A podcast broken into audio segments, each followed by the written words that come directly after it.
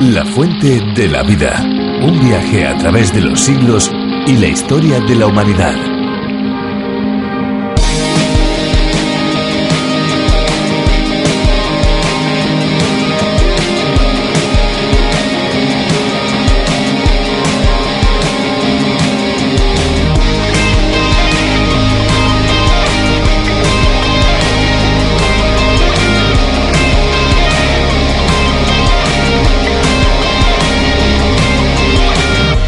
Agua de mares y océanos es salada sencillamente por la concentración de sales minerales disueltas que contiene. A mayor contenido en sal, más baja su punto de fusión, por lo que el agua del mar se convierte en hielo sobre los menos 2 grados centígrados en vez de acero como en el agua dulce.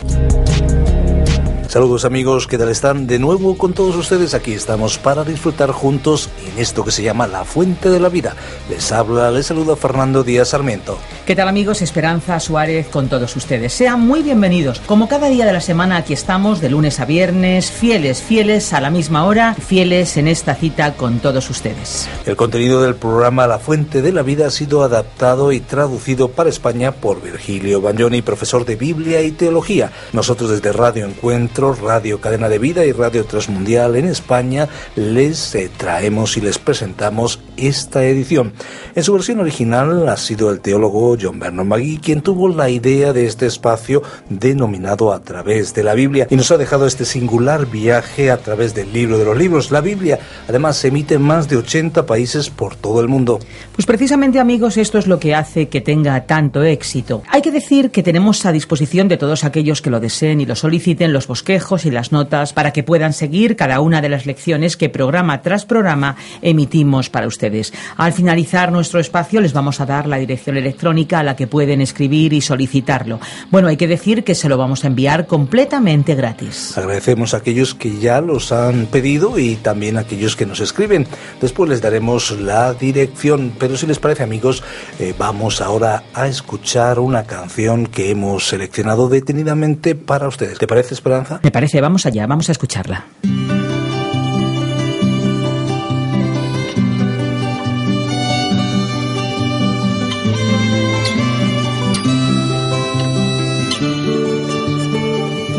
Lo que agrada a Dios en mi pequeña alma es que amé mi pequeñez y mi pobreza lo que agrada a Dios en mi pequeña alma. Es que amé mi pequeñez y mi pobreza. Es la esperanza ciega que tengo en su misericordia es la esperanza ciega que tengo en su misericordia.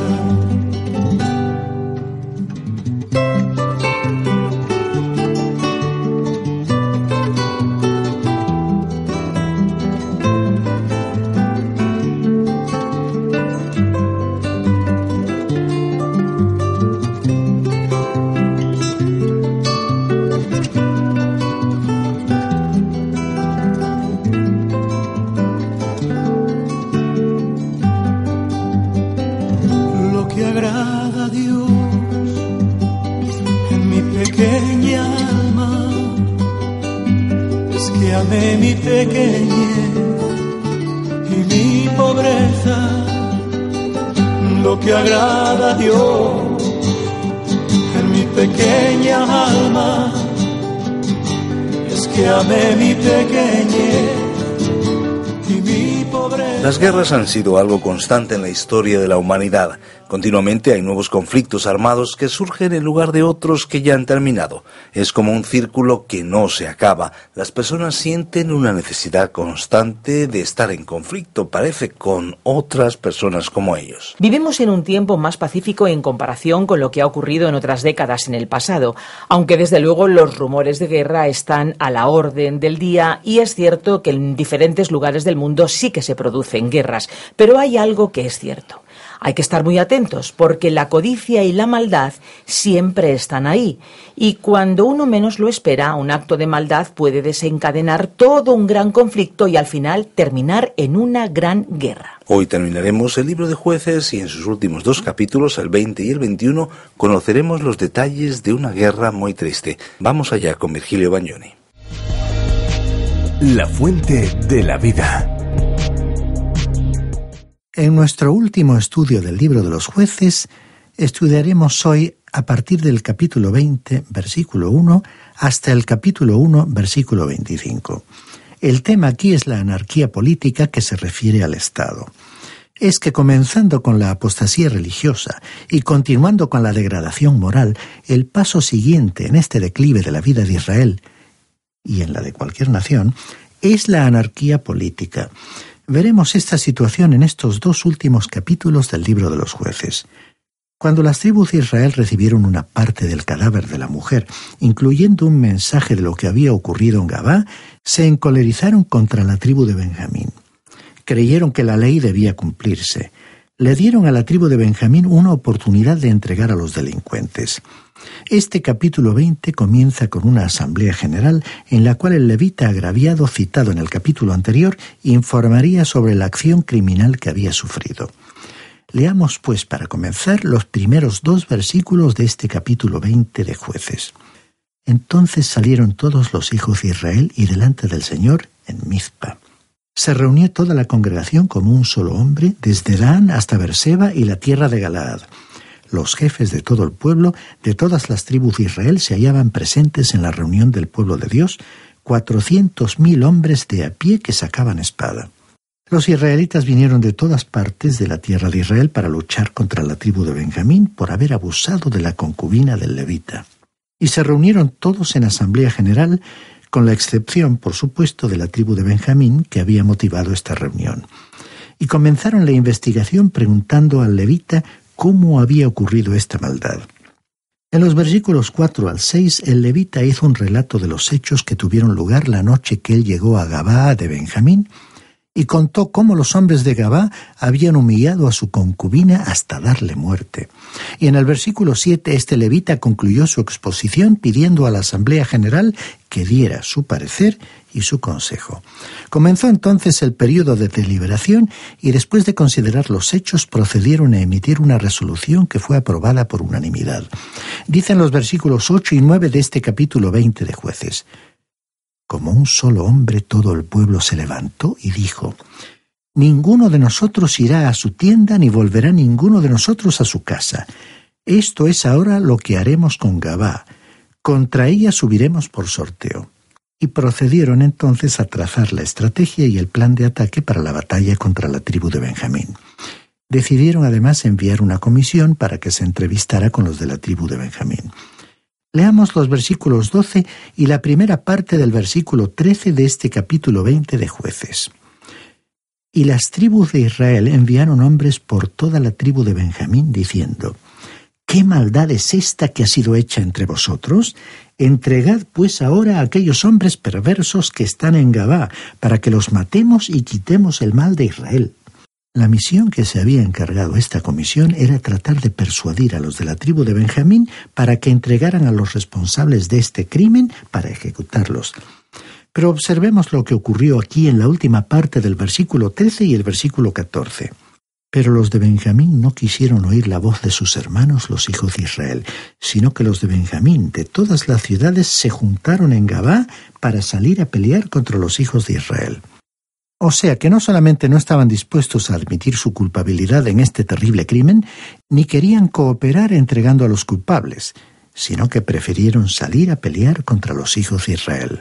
Cuán fielmente representado vemos aquí, estimado oyente, el cuadro de lo que ocurre con muchos creyentes, que no solamente no están dispuestos a admitir su pecado, a reconocer que han pecado y confesarlo al Señor, sino que arguyen, alegan, discuten, presentan toda clase de argumentos y se oponen a todo tipo de disciplina antes que confesar y juzgar el pecado en sus vidas. Y eso es lo que ocurrió aquí con la tribu de Benjamín. Leamos ahora los versículos 15 y 16 de este capítulo 20 de jueces. Fueron contados en aquel tiempo los hijos de Benjamín de las ciudades, y eran veintiséis mil hombres que sacaban espada, sin contar los setecientos hombres escogidos que vivían en Gabá. Entre toda aquella gente había setecientos hombres escogidos que eran zurdos, todos los cuales tiraban una piedra con la honda a un cabello y no erraban. Ahora, hay mucha gente que cree que fue un milagro cuando David, con la piedra lanzada por su onda, pudo herir al gigante Goliat en la frente. Pero considere usted este versículo 16 que acabamos de leer. Dice que ellos tiraban una piedra con la onda a un cabello y no erraban. Algunos de estos hombres, estimado oyente, eran tan precisos en su puntería en aquel entonces con sus ondas como un experto tirador actual con armas de fuego estos hombres zurdos no erraban. Un predicador dijo que la razón por la cual David había cogido cinco piedras fue para tener una provisión en reserva en caso de que no acertara con la primera piedra. Pero no fue por ese motivo que David cogió esas cinco piedras. ¿Sabe usted por qué David tomó esas cinco piedras? Si usted lee cuidadosa y detenidamente el relato de este incidente en el capítulo 17 del primer libro de Samuel y consulta también el relato que se hace en el capítulo 21 del segundo libro de Samuel, los últimos ocho versículos, podrá darse cuenta que este Goliat tenía cuatro hijos en el ejército de los filisteos, y David había tomado una piedra para cada uno de ellos. David necesitaba una sola piedra para vencer a Goliat, él sabía lo preciso que era en su puntería. Yo creo que podríamos decir de David lo que comúnmente decimos hoy de algunos expertos tiradores, que donde ponen el ojo ponen la bala. Y así era David. Donde ponía el ojo ponía la piedra. De modo que estos setecientos hombres que se mencionan aquí en el versículo 16 de este capítulo 20 de jueces eran igualmente peritos en el manejo de la onda, con tal precisión que le apuntaban a un cabello y no erraban. Continuemos ahora leyendo los versículos 17 hasta el 20 de este capítulo 20 de jueces. También se contaron los hombres de Israel fuera de Benjamín y sumaban cuatrocientos mil hombres que sacaban espada, todos ellos hombres de guerra. Luego se levantaron los hijos de Israel, subieron a la casa de Dios y consultaron a Dios diciendo, ¿Quién subirá de nosotros el primero en la guerra contra los hijos de Benjamín? El Señor respondió, Judá será el primero. Se levantaron pues los hijos de Israel por la mañana contra Gabá. Salieron los hijos de Israel a combatir contra Benjamín, y los hombres de Israel le presentaron batalla junto a Gabá. Observemos la tremenda desigualdad entre estos dos ejércitos. Mientras el ejército de los hijos de Israel contaba con cuatrocientos mil hombres, el ejército de los hijos de Benjamín solo contaba con 26.700 hombres, según el versículo 15. En efecto, los hombres de Benjamín fueron vencidos por la inmensa mayoría del ejército de las demás tribus. El hecho es que la tribu de Benjamín fue destruida casi totalmente. Sin embargo, no fue una victoria fácil para los hijos de Israel. Los versículos 21 al 43 nos relatan el proceso de la batalla y los ataques que tuvieron que lanzar los hijos de Israel para poder derrotar a los de Benjamín. A pesar de su numeroso ejército, los hijos de Israel tuvieron que organizar tres ataques para derrotar finalmente a los de Benjamín. El versículo 21 nos presenta el primer ataque, en el cual el ejército de los hijos de Israel tuvo veintidós mil bajas. En el versículo 25 encontramos el segundo ataque, en el cual los hijos de Israel perdieron otros dieciocho mil hombres. Y a partir del versículo 31 tenemos el ataque final, en el cual los hijos de Israel finalmente derrotaron a los hijos de Benjamín. Pero aún en este ataque, los hijos de Israel perdieron unos treinta hombres.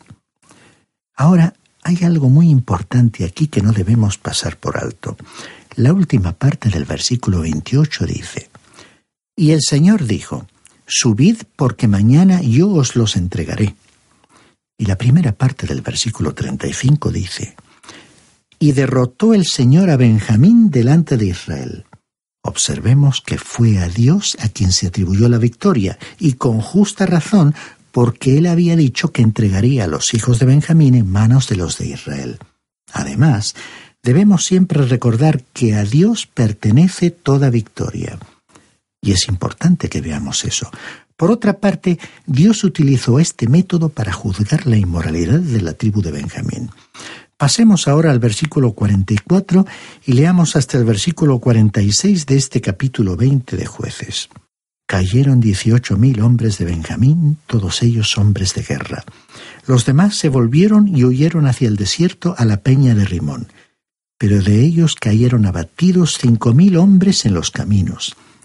Después los persiguieron aún hasta Gidom y mataron de ellos a dos mil hombres. Todos los que de Benjamín murieron aquel día fueron veinticinco mil hombres que sacaban espada, todos ellos hombres de guerra. Los de la tribu de Benjamín fueron juzgados a causa de su tremenda inmoralidad. Qué tragedia fue que tantos murieran. Ahora, esta era la tribu favorita. Recordemos que Benjamín era el hijo menor del anciano Jacob y su hijo favorito. Benjamín fue aquel por el cual Judá había estado dispuesto a entregar su vida y que ocupaba un lugar junto a Judá. Lamentablemente, esta gran inmoralidad que se había introducido había lanzado a una tribu contra la otra. ¿Y qué sucedió luego? Todo esto condujo a una anarquía política. Observemos los pasos que tenemos claramente delineados aquí en esta etapa del libro de los jueces. Primero, hubo la apostasía religiosa en el templo que comenzó con el relato del capítulo 17 con el ídolo de Micaía. Luego vino la decadencia moral en el hogar, en el capítulo 19. Y finalmente se produjo la anarquía política en el Estado, capítulos 20 y 21. Estos son los pasos que conducen a la ruina de las naciones. Llegamos ahora a jueces capítulo 21. Este es el último capítulo del libro de los jueces, y vemos aquí que el pueblo lloró la desolación de la tribu de Benjamín. Los ancianos consultaron sobre cómo hallar esposas para los que quedaban de los hijos de Benjamín, y las vírgenes de Silo se llevaron una sorpresa. Veamos pues el lamento por la tribu perdida de Israel y la provisión para el futuro de la tribu. Leamos los primeros tres versículos de este capítulo 21 de jueces. Los hombres de Israel habían hecho este juramento en Mizpa. Ninguno de nosotros dará su hija a los de Benjamín por mujer. Pero luego fue el pueblo a la casa de Dios y se estuvieron allí hasta la noche en presencia de Dios. Alzando su voz lloraron mucho. Señor, Dios de Israel, ¿por qué ha sucedido esto en Israel, que falte hoy de Israel una tribu? La matanza de los benjaminitas hizo que Israel se enfrentara con un nuevo problema. Casi toda la tribu de Benjamín había sido destruida y las otras tribus habían jurado no dejar que sus hijas se casaran con ninguno de los sobrevivientes de los benjaminitas. ¿Cómo entonces había de ser preservada la supervivencia de la tribu de Benjamín? Veamos, antes de la guerra los israelitas habían hecho otro juramento. Leamos el versículo 5 de jueces capítulo 21. Y se preguntaban, ¿quién de todas las tribus de Israel no subió a la reunión delante del Señor? Porque se había hecho un gran juramento contra el que no subiera al Señor en Mizpa diciendo, sufrirá la muerte. O sea que quien no había subido a luchar contra la tribu de Benjamín sería muerto. Los versículos 8 al 12 nos revelan que después de investigar el caso, descubrieron que los hombres de Jabes Galaad no habían respondido a aquel llamamiento de modo que decidieron enviar allá a doce mil hombres de los más valientes de Israel con la orden de matar a los varones de Jabes Galaad y a toda mujer que no fuese virgen, y de traer de vuelta al campamento en Silo a las mujeres vírgenes. Ahora, estas vírgenes fueron entregadas como esposas a cuatrocientos benjaminitas. Leamos los versículos 13 al 15 de este capítulo 21 de jueces. Toda la congregación envió luego un mensaje a los hijos de Benjamín que estaban en la peña de Rimón y los llamaron en paz. Volvieron entonces los de Benjamín y ellos les dieron por mujeres las que habían traído vivas de Jabes Galaad, pero no les bastaron. El pueblo tuvo compasión de Benjamín, porque el Señor había abierto una brecha entre las tribus de Israel. Todavía no habían solucionado la situación completamente. Las cuatrocientas mujeres que habían traído de Jabes Galad no habían sido suficientes para todos los benjaminitas que habían quedado vivos de la guerra. Leamos ahora el versículo 16. Entonces los ancianos de la congregación se preguntaron, ¿qué haremos para dar mujeres a los que han quedado? Porque habían sido exterminadas las mujeres de Benjamín.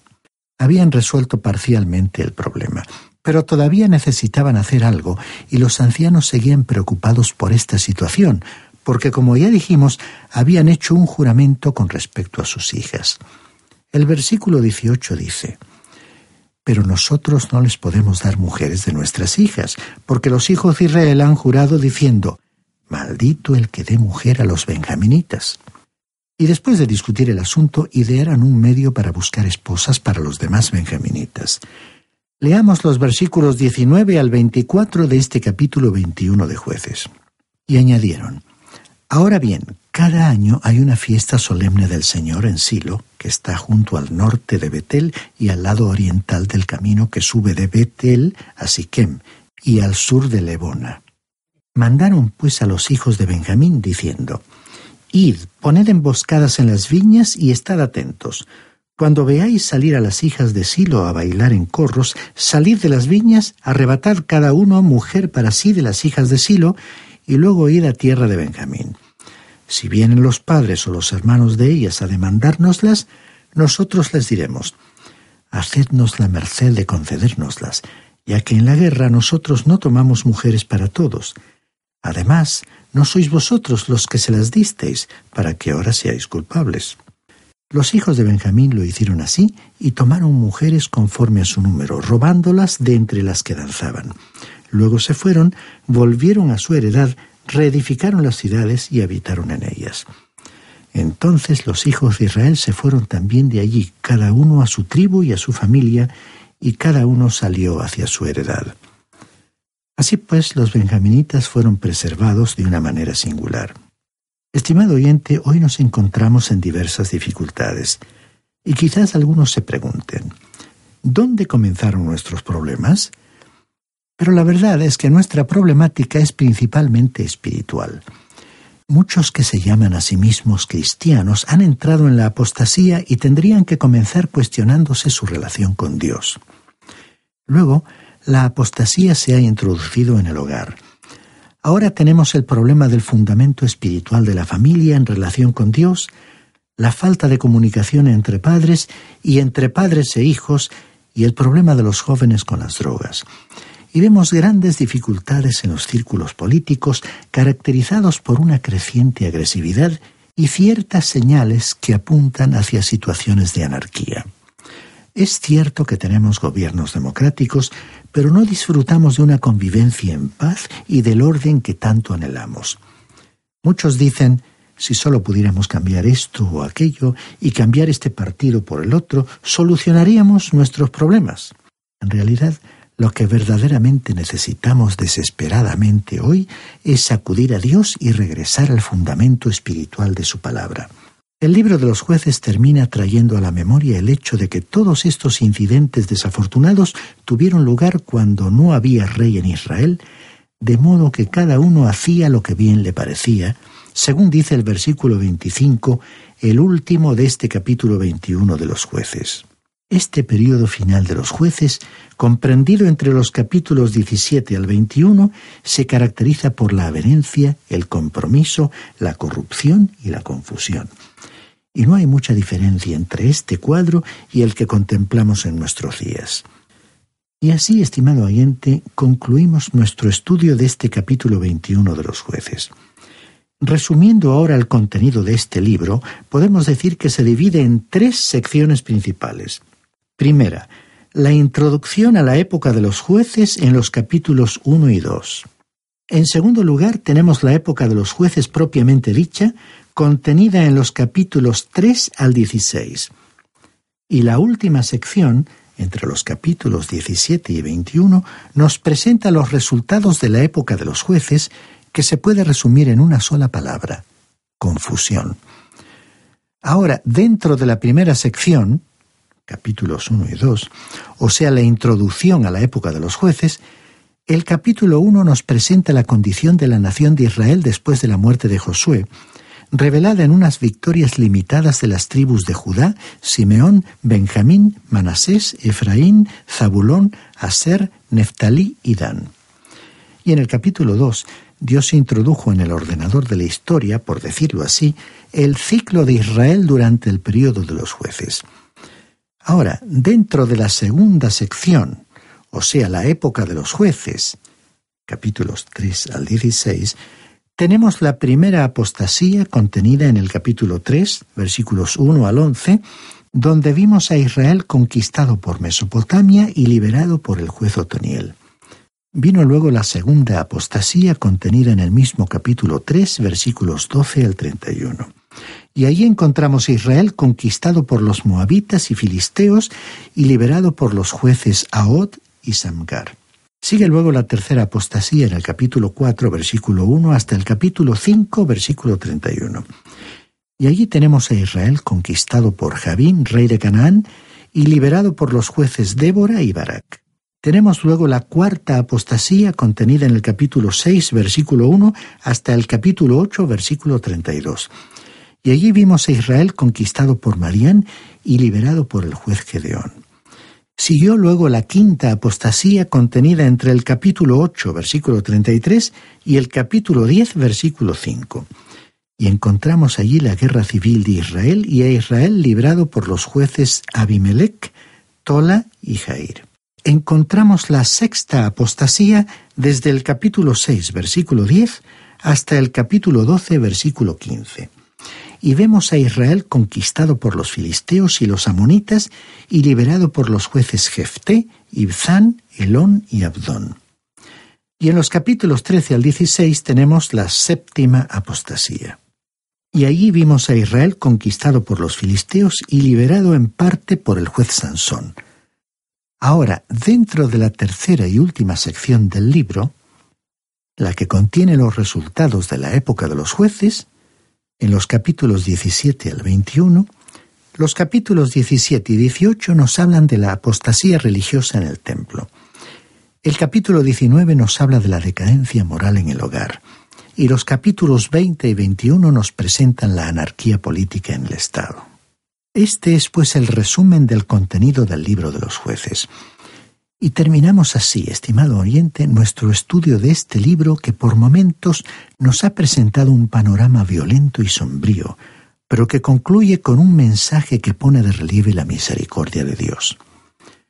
Nos quedaremos todavía por un tiempo más aquí en el Antiguo Testamento y en nuestro próximo programa Dios mediante comenzaremos a estudiar el libro de Ruth, un libro pequeño, interesante, que solamente tiene cuatro capítulos.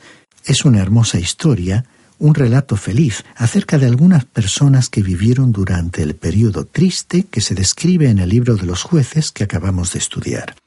La hermosura y excelencia de la historia de Ruth no pueden pasar inadvertidas para nadie. La historia de Ruth en realidad ilustra el gran amor de Dios por nosotros. Y estamos seguros que usted lo pasará bien estudiándola juntamente con nosotros. Le invitamos, pues, a acompañarnos en este estudio. Será entonces hasta nuestro próximo programa, estimado oyente.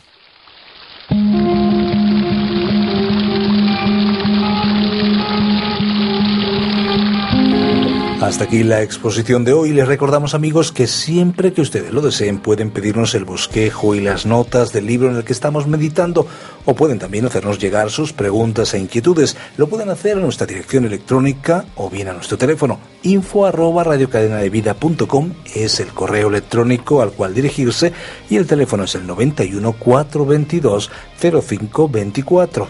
Pero si lo que ustedes prefieren es escribirnos a través de vía postal, pues lo pueden hacer también.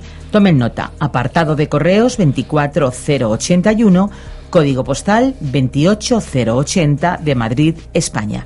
Hemos de decir también que si desea volver a escuchar este espacio o alguno de los anteriores, pueden hacerlo en www.lafuentedelavida.com. Nosotros ya nos vamos amigos, muchas gracias por habernos permitido entrar hasta donde ustedes se encuentran, muchas gracias por acompañarnos una vez más en esta auténtica aventura radiofónica. Les esperamos en nuestro próximo espacio. Y no olvide, no olvide que hay una de agua viva que nunca se agota. Beba de ella. Este ha sido un programa de Radio Transmundial producido por Radio Encuentro, Radio Cadena de Vida.